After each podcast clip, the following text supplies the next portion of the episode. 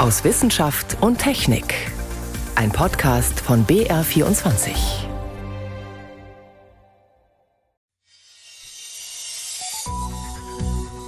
Heute mit Ingeborg Hein und einem überzeugten Ministerpräsidenten. 2G wird so oder so ab einem bestimmten Zeitpunkt kommen. Und mir wäre es lieber, wir würden jetzt ehrlich darüber reden, als es zu vertagen bis nach der Bundestagswahl. 2G, getestet oder genesen.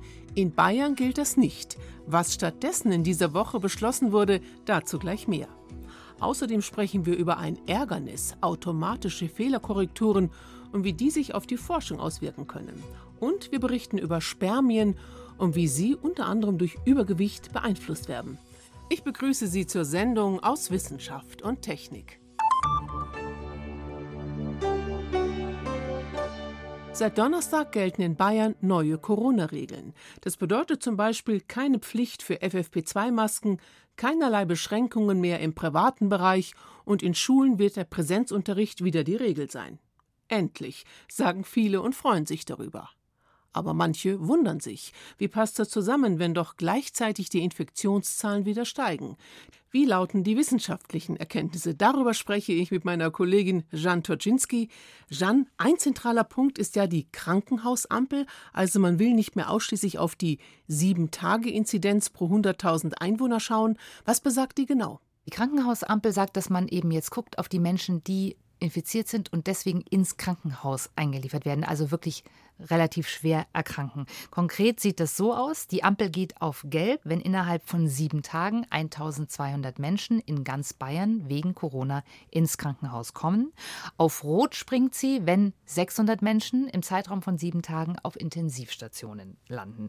Wenn die Ampel auf Gelb geht, dann gibt es neue Maßnahmen, dann kommen Kontaktbeschränkungen, dann könnte die Wiedereinführung der FFP2-Maskenpflicht kommen, PCR-Tests als Nachweis oder auch Personenobergrenzen im privaten und im öffentlichen Bereich. Wenn die Ampel rot ist, ist noch nicht klar, was dann für Maßnahmen greifen.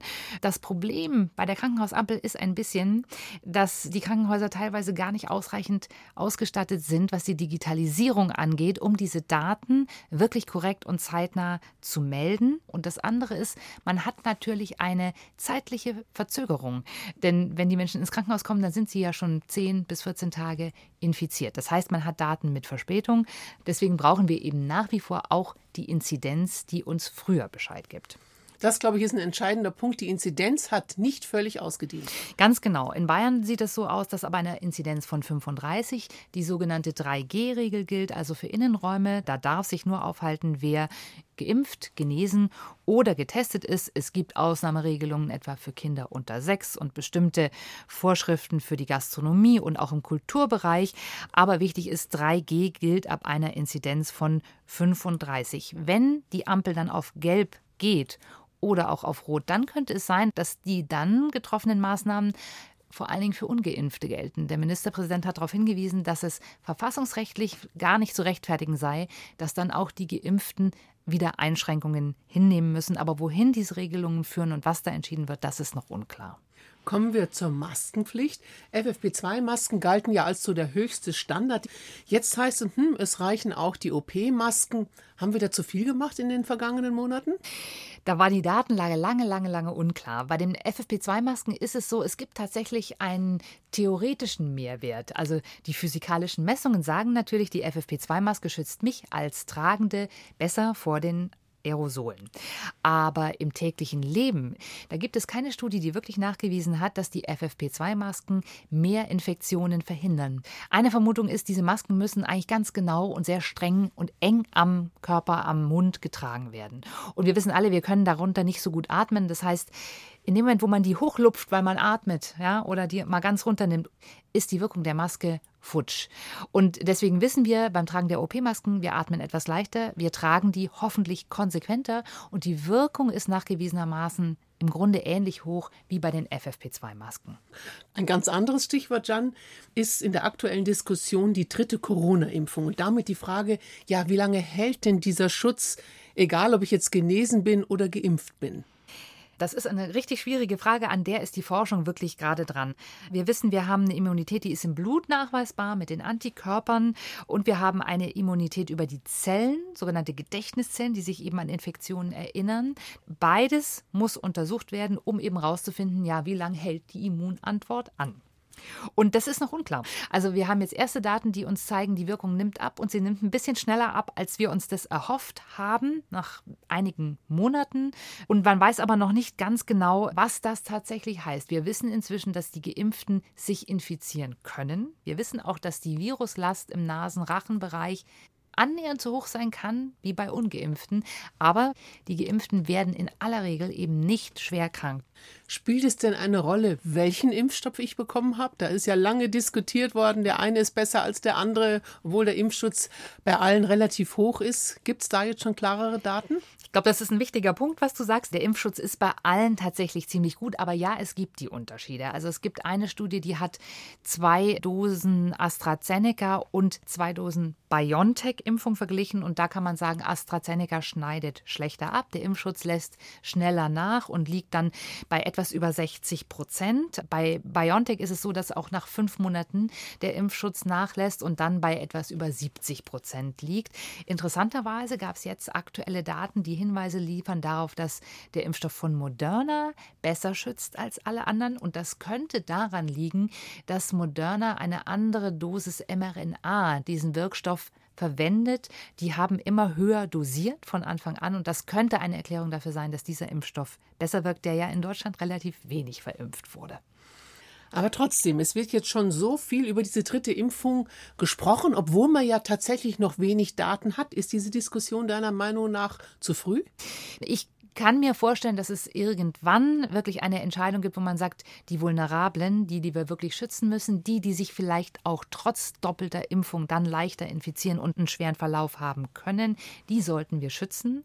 Momentan gibt es die Datenlage noch nicht so eindeutig her, wie die Politik das gerne hätte. Ich gehe schon davon aus, dass es da irgendwann eine Entscheidung der STIKO geben wird. Wann, weiß ich auch nicht. Aber ich nehme an, sie wird sich dann auf bestimmte Gruppen beziehen oder auch auf Menschen, die eben bestimmte Impfstoffe bekommen haben. Das ist durchaus auch möglich, aber es wird wohl noch einen kleinen Moment dauern. Soweit Jan Toczynski zu den aktuellen Daten und dem Wissensstand zum Corona-Impfstoff bzw. wie lange er hält.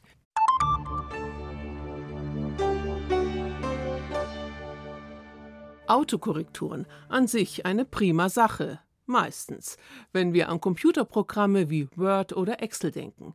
Viele flüchtige Tippfehler werden korrigiert. Aber was ist, wenn dabei auch mal Unsinn herauskommt? In privaten Nachrichten mag das ganz lustig sein. Fatal allerdings wird es, wenn zum Beispiel Forschungsdaten ungewollt verändert und so verfälscht werden. Australische Forscher warnen, in der Biologie soll das inzwischen haufenweise der Fall sein. Eneas Ruch. Wissenschaftliche Daten in Fachzeitschriften sind falsch, weil die Daten vom Tabellenkalkulationsprogramm Excel automatisch geändert wurden? Das klingt wie ein schlechter Scherz.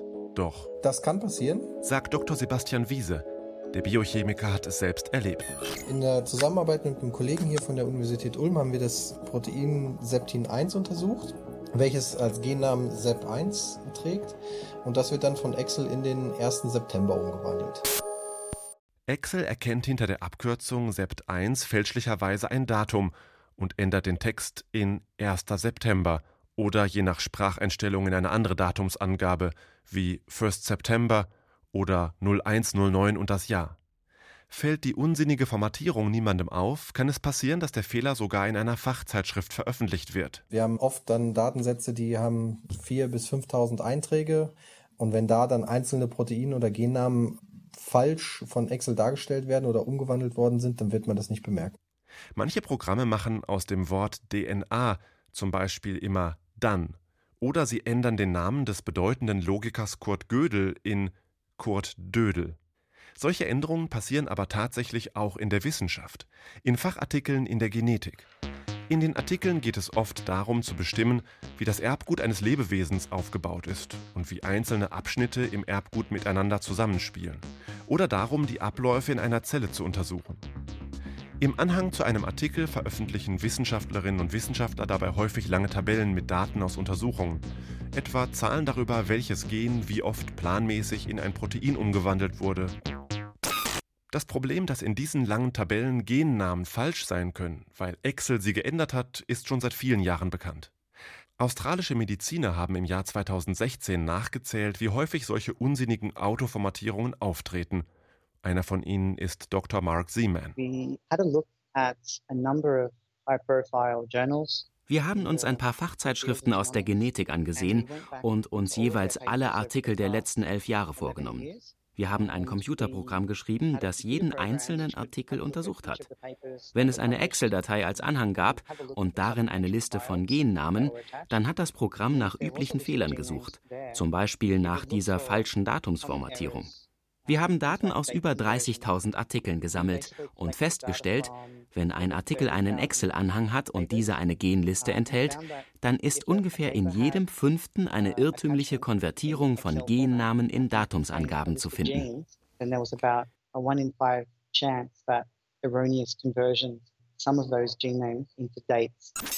Mark Seaman schätzt, die Fehler werden von den Autorinnen und Gutachterinnen leicht übersehen und so wird der fehlerhafte Anhang veröffentlicht. Das kann fatale Folgen haben, sagt der Bochumer Bioinformatiker Dr. Martin Eisenacher. Diese Anhänge, in denen Wissenschaftler diese Gennamen verwenden, beziehungsweise dann die falsch formatierten Gennamen auftauchen, die, die möchte ich ja für was benutzen, für Wissenschaft nämlich. Ne? Ich möchte mich vergleichen, ich möchte meinen Datensatz mit anderen vergleichen, ich möchte zwei Datensätze vergleichen. Und wenn wir jetzt in dem einen Datensatz den autoformatierten bezeichnet haben, in dem anderen den richtigen oder nicht autoformatierten, dann werden die nicht zugeordnet. Das heißt, hier wird der Vergleich nicht stattfinden. Die Fehler, die Excel in Genlisten einbaut, können also zu Fehlern bei Forschenden führen, die mit diesen Listen weiterarbeiten. Das ist natürlich schlimm insofern, als wenn sich jetzt wissenschaftliche Autoren mit dem Thema befassen oder auch eben der wissenschaftliche Laie davon Kenntnis kriegt, dass der dann denkt, da passieren ja solche lapidaren Fehler. Aber letztlich, was die Ergebnisse angeht, halte ich das nicht für tiefgreifend. Es wird jetzt nicht in die völlig falsche Richtung führen. Am besten wäre es natürlich, wenn solche Fehler gar nicht erst entstünden. Was wir auch jedem Laborwissenschaftler empfehlen würden, vermeidet Excel beim Hochladen von solchen Anhängen. Wissenschaftlerinnen und Wissenschaftler sollten also Software verwenden, die keine automatische Formatierung vornimmt. Und sie sollten statt des Gennamens besser die Katalognummer des Gens aus einer Gendatenbank verwenden oder zumindest mit angeben, das ist sicherer. Doch Arbeitsabläufe und Formate in einem Fachgebiet einheitlich zu gestalten, ist mühsam und langwierig. Und Excel ist bei vielen in der Wissenschaft immer noch das Standardprogramm, um Daten zu verwalten. So finden sich nach wie vor Excel-Fehler in wissenschaftlichen Arbeiten. Mark Seaman und sein Team haben Mitte 2021 ihre Analyse von 2016 wiederholt und noch einmal nachgezählt, mit erschreckendem Ergebnis. In 11.000 Artikeln mit Gendaten fanden sie Excel-Fehler bei fast einem Drittel der Artikel. München will Vorreiter sein. Dort wird das längste Supraleiterstromkabel der Welt verlegt. Sind diese Supraleiter generell die Zukunft und herkömmliche Kupferkabel haben bald ausgedient? Zumindest bestechen die neuen Hochspannungskabel durch etliche Vorteile. Helmut Nordwig. Für Hochspannungskabel gilt, Kupfer ist out, Keramik ist in, und zwar eine ganz bestimmte Keramik. Sie leitet den Strom völlig ohne Widerstand, wenn es nur kalt genug ist. Supraleiter nennt sich das. Diese besondere Eigenschaft sieht man dem Material nicht an.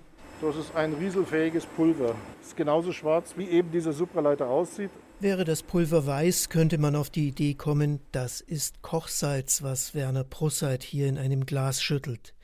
Er hat die Firma Teva in Ismaning bei München gegründet und sie stellt Drähte aus der supraleitenden Keramik her. Das ist also nichts Flexibles, sondern wie man halt Keramik so kennt, ja. Und daraus jetzt einen langen Draht zu machen, über den man Strom leiten kann, ist nicht ganz so einfach. Und wir haben dann versucht, ein flexibles Substrat zu nehmen, was man also wirklich wickeln kann und, wie ein Draht eigentlich behandeln kann. Und da das Material als dünne Schicht drauf zu machen. In der Produktionshalle von Teva zeigt der Physiker, wie das geht. Hier stehen lauter durchsichtige Kästen, so groß wie Spülmaschinen. Aus denen kann man die Luft rauspumpen und so ein Vakuum erzeugen. Drinnen liegt das schwarze Supraleiterpulver auf einem Schälchen. Wird es heiß gemacht, verdampft die Keramik im Vakuum und schlägt sich auf einem Band aus einer Metallfolie nieder. Es wird in den Kästen mehrmals durch den Dampf mit dem Supraleiter durchgeführt. Hier sehen Sie, wo das Band reinkommt. Dann läuft es hier 15 Mal im Kreis und auf der anderen Seite wieder raus. Unten die Verdampfer. Die Prozesse laufen alle bei hohen Temperaturen ab. Das Band, wenn hier reinfährt, wird in dieser Vorheizzone erstmal auf 720 Grad gebracht. Dann läuft es hier in die Zone, das ist die Beschichtungszone. Das ist halt ein langes Band auf Spulen aufgespult. 20 Stunden dauert es, bis der Supraleiter sich auf der Metallfolie niedergeschlagen hat. Nur eine hauchdünne Lage, drei Mikrometer. Ein Haar ist 20 mal dicker. Aber weil es keinen elektrischen Widerstand gibt, kann diese extrem feine Schicht genauso viel Strom transportieren wie ein 1 cm dickes Kupferband. Keramik statt Kupfer spart also Platz und das macht sie so interessant für Stromversorger zum Beispiel für die Stadtwerke München, die das längste Supraleitungskabel weltweit verlegen wollen. Zwölf Kilometer Strecke sollen es werden, erläutert Peter Michalek in München zuständig für die Netzinfrastruktur. Also ein Supraleiterkabel kann man so nach unserer Planung etwa für fünf bestehende Kabel einsetzen. Die Folge davon ist, dass man natürlich wesentlich weniger Tiefbauarbeiten, wesentlich weniger offene Gräben in München hat und auch sehr viel geringere Kosten hat. Anders als ein normales erzeugt das Supraleiterkabel zudem keine elektromagnetischen Felder. Man muss es also nicht so tief vergraben wie sonst. Und noch etwas ist anders. Die Keramikschicht leitet den Strom nicht bei normaler Temperatur. Sie besteht aus einem sogenannten Hochtemperatur-Supraleiter. Das bedeutet aber nicht, dass er heiß wird. Im Gegenteil. Der Begriff Hochtemperatur ist ein wenig irreführend. Hochtemperatur bedeutet immer noch minus 200 Grad circa. Echte Supraleitung findet statt bei minus 273 Grad. Das ist fast am absoluten Nullpunkt. Der Hochtemperatur-Supraleiter muss immerhin noch mit flüssigem Stickstoff gekühlt werden. Entsprechend sind die Kabel aufgebaut. Um die hauchdünnen stromführenden Drähte herum fließt Stickstoff.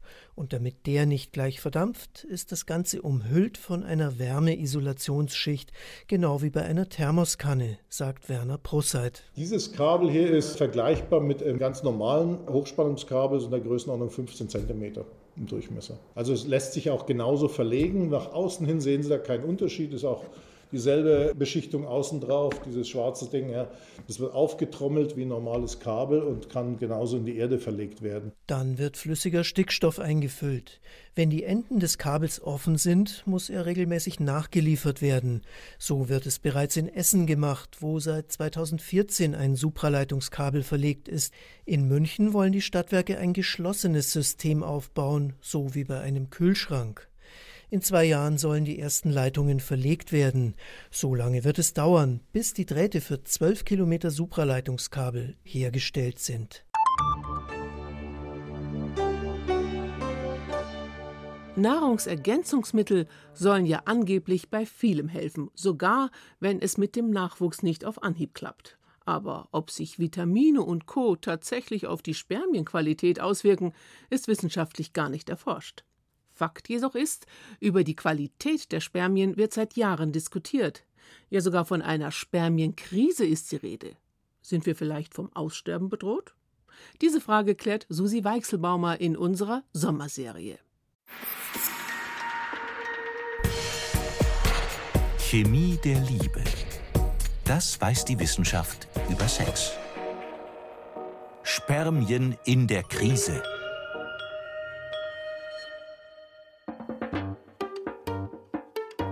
Ovales Köpfchen, wild ruderndes Schwänzchen und Vollgas Richtung Eizelle. Mit 17 Kilometern pro Stunde verlässt ein Spermium im Durchschnitt den Penis. Einzelne schaffen Spitzengeschwindigkeiten von 50 km/h. Die schnellsten sind in gut zwei Stunden im Eileiter. Und dann kommt es darauf an, welches eine von den vielen das Rennen macht. Im Idealfall. Denn seit einigen Jahren heißt es immer wieder alarmierend Spermienkrise. Zu wenige, zu langsam. Zuletzt sorgte eine große Überblicksstudie 2017 für Aufsehen. Forscher der Hadassah Hebrew Universität in Jerusalem hatten 185 Arbeiten aus der ganzen Welt ausgewertet, mit Daten von knapp 43.000 Männern.